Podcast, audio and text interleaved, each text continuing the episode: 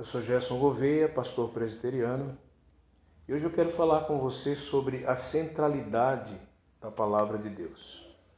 Para isso, quero ler no livro de Neemias, capítulo 8, verso 13, que diz assim: No dia seguinte, ajuntaram-se a Esdras, o escriba, os cabeças das famílias de todo o povo, os sacerdotes e os levitas, e isto para atentarem nas palavras da lei. Uma atitude que é muito valorizada em nossos dias é a leitura. Leitura de um bom livro, seja qual for a, a temática desse livro, há sempre alguém incentivando que você leia e leia bastante.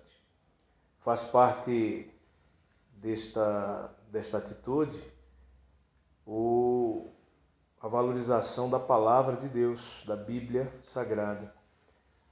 Nos meios religiosos, principalmente, mas até mesmo em meios literários, há pessoas que incentivam e gostam da leitura da Bíblia. Às vezes, alguns fazem isso apenas por uma questão de conhecimento cultural, conhecimento histórico, mas a maioria buscando também um conhecimento espiritual, porque a Bíblia é a revelação divina para que nós tenhamos esse relacionamento com Ele. Nos dias de Neemias estava acontecendo exatamente isso. As pessoas pararam para ler a palavra de Deus. Eram dias difíceis, eles estavam voltando do cativeiro babilônico, eles estavam reconstruindo a sua vida, reconstruindo a sua cidade, as suas casas. E eles também há muito tempo não tinham contato com a palavra de Deus. Aliás, naqueles dias não era algo muito fácil, porque não havia uma Bíblia para cada um, não havia a tecnologia que nós temos hoje é, de ter a Bíblia em nossos aparelhos de celular e etc. Mas a Bíblia estava ali, muitas vezes, apenas na, na posse do sacerdote. É, é, era uma Bíblia diferente, né? Eram os cinco primeiros livros da Bíblia, o Pentateuco, que era a lei dada por Moisés, e eles tinham apenas uma cópia. É, Começava-se a fazer cópias disso, mas não era algo muito comum. Então, não era acessível às pessoas e eles tinham que ter um momento especial e eles aproveitavam bem esse momento para ouvir as palavras, as palavras de Deus. E é interessante a gente observar que nesse momento especificamente, se você ler o capítulo 8, houve uma comoção muito grande porque eles estavam com saudades da palavra de Deus. Isso mostra a importância que ela tinha para o povo de Israel. E por isso eu quero conversar hoje sobre a centralidade da palavra de Deus. A centralidade da palavra de Deus consiste em ter interesse por aquilo que Deus diz. Observe o que diz o verso 13: Ajuntaram-se os cabeças da família e de todo o povo, os sacerdotes, os levitas, para atentarem nas palavras de Deus. Se você ler o capítulo todo, você vai perceber que o povo pediu a leitura, e aqui os representantes das famílias e do povo estão ali é, reunidos e promovendo aquele momento. A lei foi trazida e lida por Esdras e eles tinham os ouvidos atentos àquilo que estava sendo lido. Havia interesse pela palavra de Deus. Interesse tão grande que eles choraram e também se alegraram com a leitura da palavra de Deus. Choraram porque foi muito forte a emoção daquele momento de ouvir inclusive coisas que Deus orientava que eles não estavam praticando, e a alegria de saber que eles podiam ter uma orientação de Deus para a sua vida. Qual foi a última vez que você chorou na presença de Deus? Qual foi a última vez que você chorou lendo a palavra de Deus? Porque isso significa que alguma coisa tocou forte o seu coração. Isso é sinal de valorização. Você não está lendo por ler, você não está tendo um relacionamento é, habitual, comum, mas algo diferente está acontecendo no seu relacionamento com Deus. É importante que a gente observe aqui que a liderança da família e da nação se preocupou com isso. Se você é um líder de sua família, ou se você é um líder de um grupo, se você é um líder, quem sabe no seu na sua atividade profissional, você precisa se preocupar em que a palavra de Deus seja valorizada pelas pessoas ao seu redor.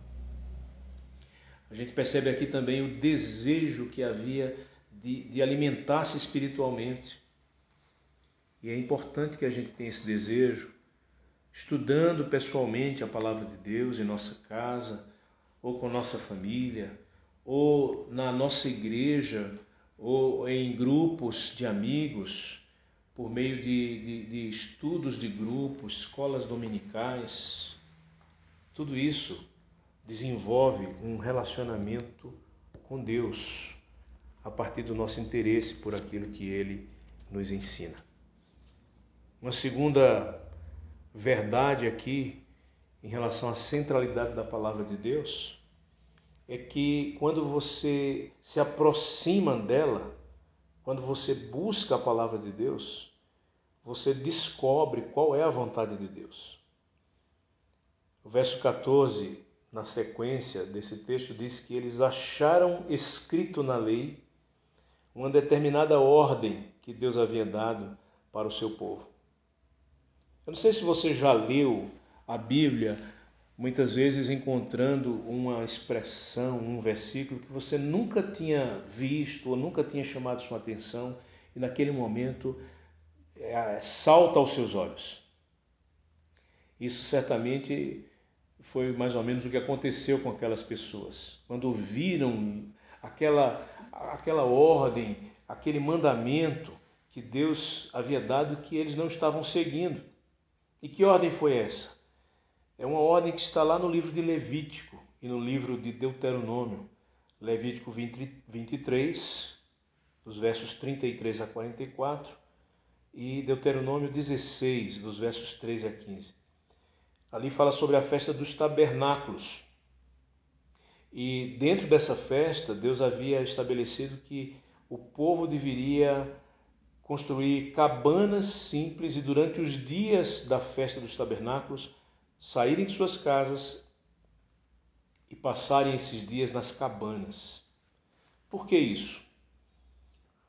Por duas coisas. Primeiro, para agradecer a colheita e o cuidado de Deus com a vida do seu povo naquela caminhada do deserto. E segundo, para lembrarem de como, na simplicidade que eles tinham, Deus cuidava deles. E, portanto, além de ser uma atitude de gratidão, era uma atitude de humildade que eles tinham diante de Deus. Mas essa prática havia sido esquecida. E havia sido esquecida e aquelas pessoas perceberam isso e eles quiseram então voltar a praticar aquilo. É interessante que o texto também diz, a partir do verso 15, que houve a decisão de proclamar isso, de tornar isso público, para que as pessoas soubessem que isso precisava ser feito. Olha como é importante, né? Quando a gente entende a palavra de Deus, quando a gente descobre algo que fala ao nosso coração, nós não guardarmos apenas para nós mesmos, mas proclamarmos isso, compartilharmos isso, Foi assim que os apóstolos fizeram, foi assim que os reformadores fizeram, proclamando, divulgando a importância da palavra de Deus. Será que tem alguma coisa que você poderia compartilhar com alguém daquilo que você tem aprendido da palavra de Deus? Daquilo que ela lhe incentiva, daquilo que ela lhe desafia, ou quem sabe daquilo até que ela lhe repreende? Descubra a vontade de Deus, mas proclame a vontade de Deus. E aí a gente vai para a última lição desse texto, que é a obediência à palavra de Deus. A centralidade da palavra de Deus consiste nisso também. Não somente em ter interesse pela palavra de Deus, não somente em descobrir a vontade de Deus, mas em obedecer a palavra de Deus. E aí, lá nos versos 16 e 17, a gente vê que o povo saiu e fez aquilo que Deus havia estabelecido. Fizeram as cabanas para que eles pudessem ficar durante a festa dos tabernáculos naquelas cabanas, lembrando de tudo aquilo que Deus havia feito em suas vidas. Houve obediência. E é interessante que essa obediência surge porque antes houve negligência, como eu já mencionei. Porque, segundo o texto, desde os dias de Josué, isso não era feito, isso não era praticado. Quantas vezes na nossa vida nós sabemos o que é melhor fazer, sabemos qual é a vontade de Deus para a nossa vida, para a vida dos outros, mas não, não colocamos em prática. E porque não colocamos em prática, muitas vezes nós nos damos mal. Que nós possamos então refletir sobre a necessidade de obedecermos a palavra de Deus. E essa história, esse relato termina no verso 18, dizendo algo muito importante. Dia após dia, leu Esdras no livro da lei de Deus, desde o primeiro dia até o último, e celebraram a festa por sete dias. Olha que interessante a ideia de constância da leitura da palavra de Deus. Dia após dia, leu Esdras no livro da lei de Deus. Que eu e você possamos ter essa atitude de considerar tão central a palavra de Deus na nossa vida, que dia após dia consultemos essa palavra. Um grande abraço e até a próxima.